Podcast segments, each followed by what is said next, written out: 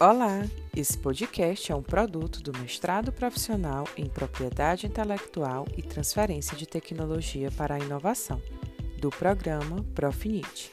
Eu sou Isabel Sales e nesse episódio vamos falar sobre direitos autorais para fins educacionais.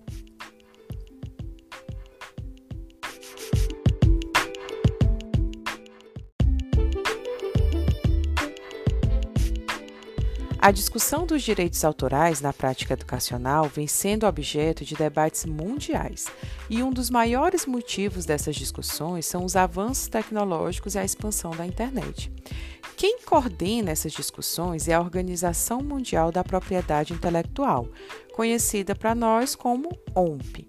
E muitas pautas elas envolvem as limitações e as exceções que são previstas em lei, exatamente com o objetivo de favorecer práticas educacionais e de pesquisa. Então, para trazer um panorama para um panorama nacional, em 2010 o Ministério da Cultura apresentou um anteprojeto de lei para reformar a nossa lei, né, a LDA exatamente considerando a restritividade da lei e os avanços tecnológicos. E assim como essa iniciativa, tem várias outras com esse objetivo. Outro exemplo é que em 2013 existiu o Tratado de Marrakech, com o objetivo de principal de facilitar o acesso por pessoas com deficiência visual. Então, a proposta é a criação de obras é, em formato acessível, né, como por exemplo no Braille, sem a necessidade de autorização ou até mesmo a remuneração do titular dos direitos autorais dessas obras. E no contexto nacional, esse tratado ele foi promulgado em 2018.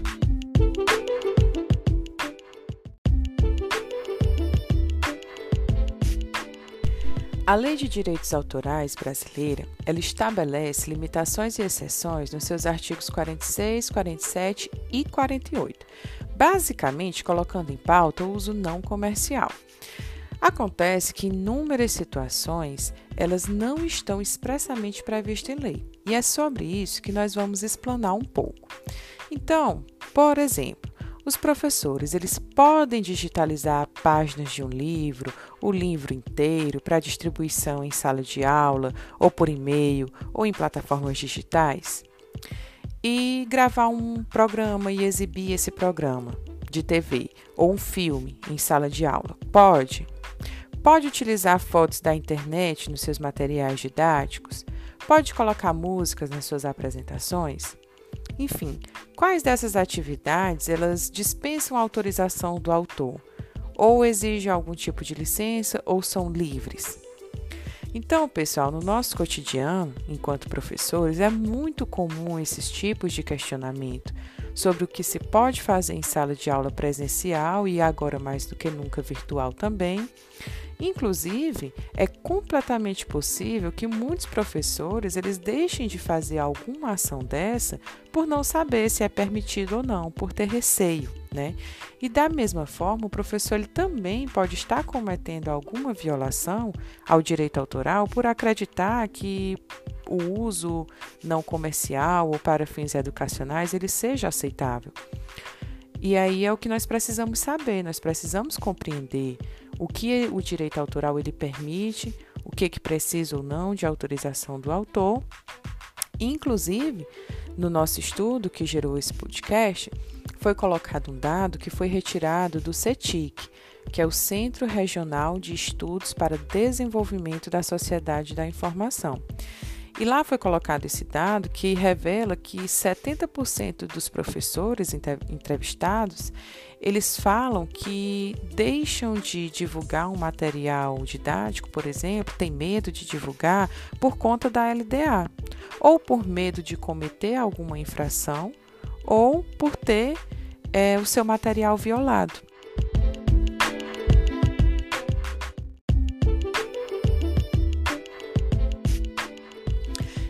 Então, vamos falar um pouco sobre o que está previsto na lei. Lá no capítulo 4 da LDA, fala sobre as limitações.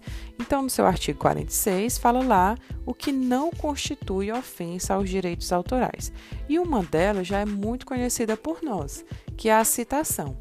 Então, lá na lei diz que a citação em livros, jornais, revista ou qualquer outro meio de comunicação de passagens de qualquer obra para fins de estudo ou de crítica, é, obviamente que indicando-se o nome do autor e da obra não constitui ofensa aos direitos autorais. Né? E também quem está fazendo essa citação não precisa é, buscar autorização desse autor, né? Desde que referenciado, né? Citado o nome do autor e a obra. A citação já é uma conhecida nossa, então, para efeito de artigos, de estudos, de slides que o professor faz para apresentação, a citação é perfeitamente aceitável. Também, lá na lei, fala sobre a representação teatral e a execução musical, quando realizado no excesso familiar ou para fins exclusivamente didáticos no estabelecimento de ensino, mas para isso não pode de forma alguma ter qualquer intuito de lucro. Né? Então, também não constitui ofensa aos direitos autorais. Por exemplo, é, os alunos que é, executam algum tipo de música para uma apresentação dentro do colégio, é, em uma festa junina, por exemplo, mas desde que é, essas ações elas não tenham nenhum tipo de intuito de lucro. Da mesma forma, a lei ela fala sobre o apanhado de lições né, estabelecimento de ensino por aqueles a quem são dirigidos, né, aquelas lições. Então, os alunos eles podem fazer as suas anotações decorrente da aula do professor, mas é vedada a publicação desse apanhado, né, desde que agora que sim precisa da autorização prévia e expressa de quem ministrou, né? Então, no caso do professor.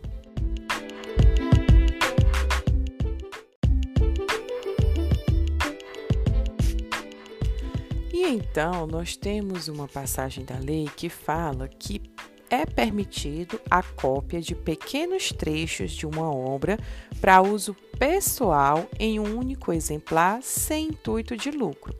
E além disso, a cópia ela deve ser feita pelo próprio agente que irá utilizá-la. Então, o que, que a lei está falando? Eu, enquanto professor, por exemplo, eu posso pegar um pequeno trecho de uma obra, fazer uma cópia dela para ficar para mim, para uso meu, pessoal. Né, sem intuito de lucro, e eu também não posso pegar, por exemplo, esse pequeno trecho de uma obra e sair distribuindo em uma sala de aula, ou por e-mail, ou em plataforma é, virtual para os alunos, porque eu uso, como na lei é expressamente falado, que é para uso do copista. Né? Então, eu não posso emprestar para um colega, nem posso sair distribuindo em sala de aula, porque o uso ele é limitado. Mas aí, gente, é, existe uma questão que não fica claro na lei. A legislação ela não detalha o que são esses pequenos trechos, o que, que é considerado, por exemplo, é, o percentual daquela obra que é considerado como uma permissão legal que se pode copiar, né? fazer a, a, a cópia daquele pequeno trecho.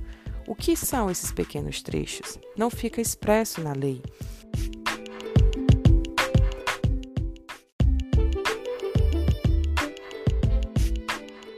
E aí, pessoal, sobre esse inciso também, Sérgio Branco, que é um grande estudioso desse, desse assunto sobre direitos autorais, propriedade intelectual, ele fala, ele levanta uma questão que é sobre as obras que estão fora de circulação comercial.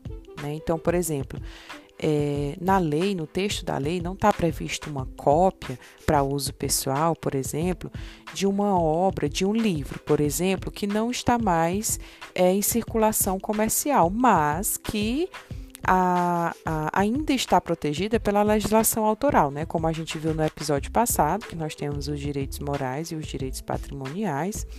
Então, é, nesses casos, o autor ele não seria economicamente prejudicado, porque a obra está fora de circulação. Mas o aprendizado, sim, ele pode ser prejudicado, né, por falta de acesso a essa obra. Então, no texto da lei não tem nada que fale sobre isso. E, inclusive, é importante ressaltar que isso não fica restrito só a livro, né? mas a todas as obras intelectuais. Então é por essas e outras que o que nos resta é seguir a jurisprudência, né, que é o que acaba determinando o que pode e o que não pode ser feito.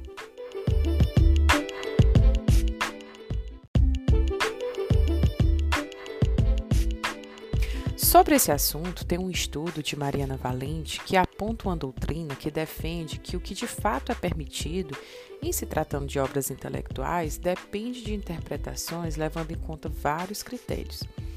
E aí tem, existem decisões judiciais do Supremo Tribunal de Justiça que reconheceram que há limitações além das previstas no artigo 46 né, da LDA desde que respeitados os critérios previstos nas convenções internacionais do qual o Brasil faz parte.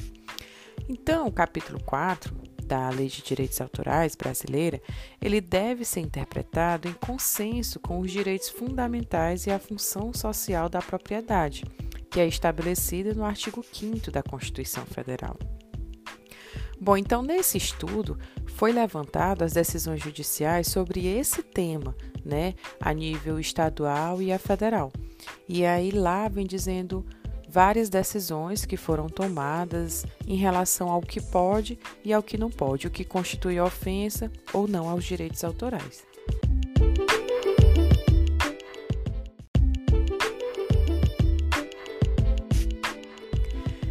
Bom, dito isso, pessoal, atenção a essa norma geral que está lá na Convenção de Berna, que é conhecida como a regra dos três passos. Essa regra, ela guia os legisladores nacionais em relação ao direito de reprodução por terceiros. E o que que essa regra fala? Essa regra diz que o direito de reprodução por terceiros não autorizados só se dá nas seguintes hipóteses: em certos casos especiais que não conflitem com a exploração comercial normal da obra e não prejudiquem injustificadamente os legítimos interesses do autor.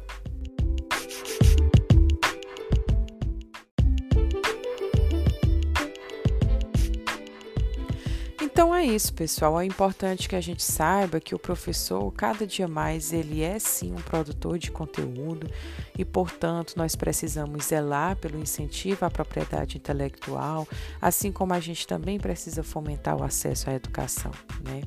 Então, para finalizar e respondendo alguns questionamentos que eu levantei no início do podcast, vamos para algumas pautas. Então, por exemplo, filme em sala de aula pode? Bom, gente, então o que, que a gente pode começar a questionar, né? Quando se tem um filme ou um programa de TV, ou mesmo uma pessoa que foi lá produzir um conteúdo e lançou em alguma plataforma de streaming, ele tem os direitos dele resguardados, né? Como o direito patrimonial e o direito é, moral. Então, mesmo que aquele autor daquele vídeo ele não tenha intenção econômica com aquele vídeo que ele lançou lá em uma plataforma de streaming, mas ele deve ter interesse, por exemplo, na quantidade de visualizações ou na quantidade de likes, enfim. Não vamos tirar dele esses direitos, né? O que, que é interessante ser feito? É, pega o link de onde você viu aquele vídeo e lança para os alunos, né? E aí todo mundo assiste e depois você discute. Ou mesmo o interessante é que você não baixe aquele vídeo e leve para a sala de aula. Mesmo que você esteja em sala de aula, acessa lá pelo link, né? Então é importante também, pessoal, é buscar as plataformas legítimas para que a gente não incorra em uma infração autoral, que é o que a gente vai ver no nosso próximo episódio, por exemplo, que existe bastante, que é a pirataria. Então isso vai ser pauta do nosso próximo episódio. Mas vamos lá. E também sobre as músicas, sobre as fotos, sobre é, isso que eu falei no início. É, pode? Então também vai ser pauta de, nosso, de um nosso próximo podcast que para a gente saber que existem recursos, existem plataformas, existem repositórios onde a gente pode acessar e que existe material que são livres desses direitos autorais, né? Então, que a gente pode ir lá pegar, colocar no nosso material sem a necessidade de autorização do autor.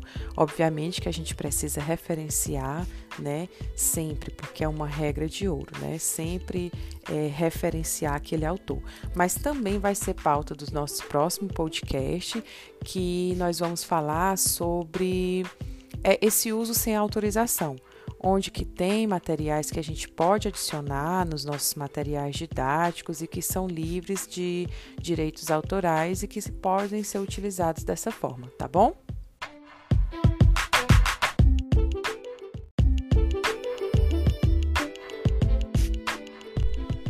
Esse foi o segundo episódio do podcast Direitos Autorais na Prática Educacional. A nossa música de fundo é do aplicativo Anchor, de uso gratuito e sem restrições comerciais. Até o próximo episódio.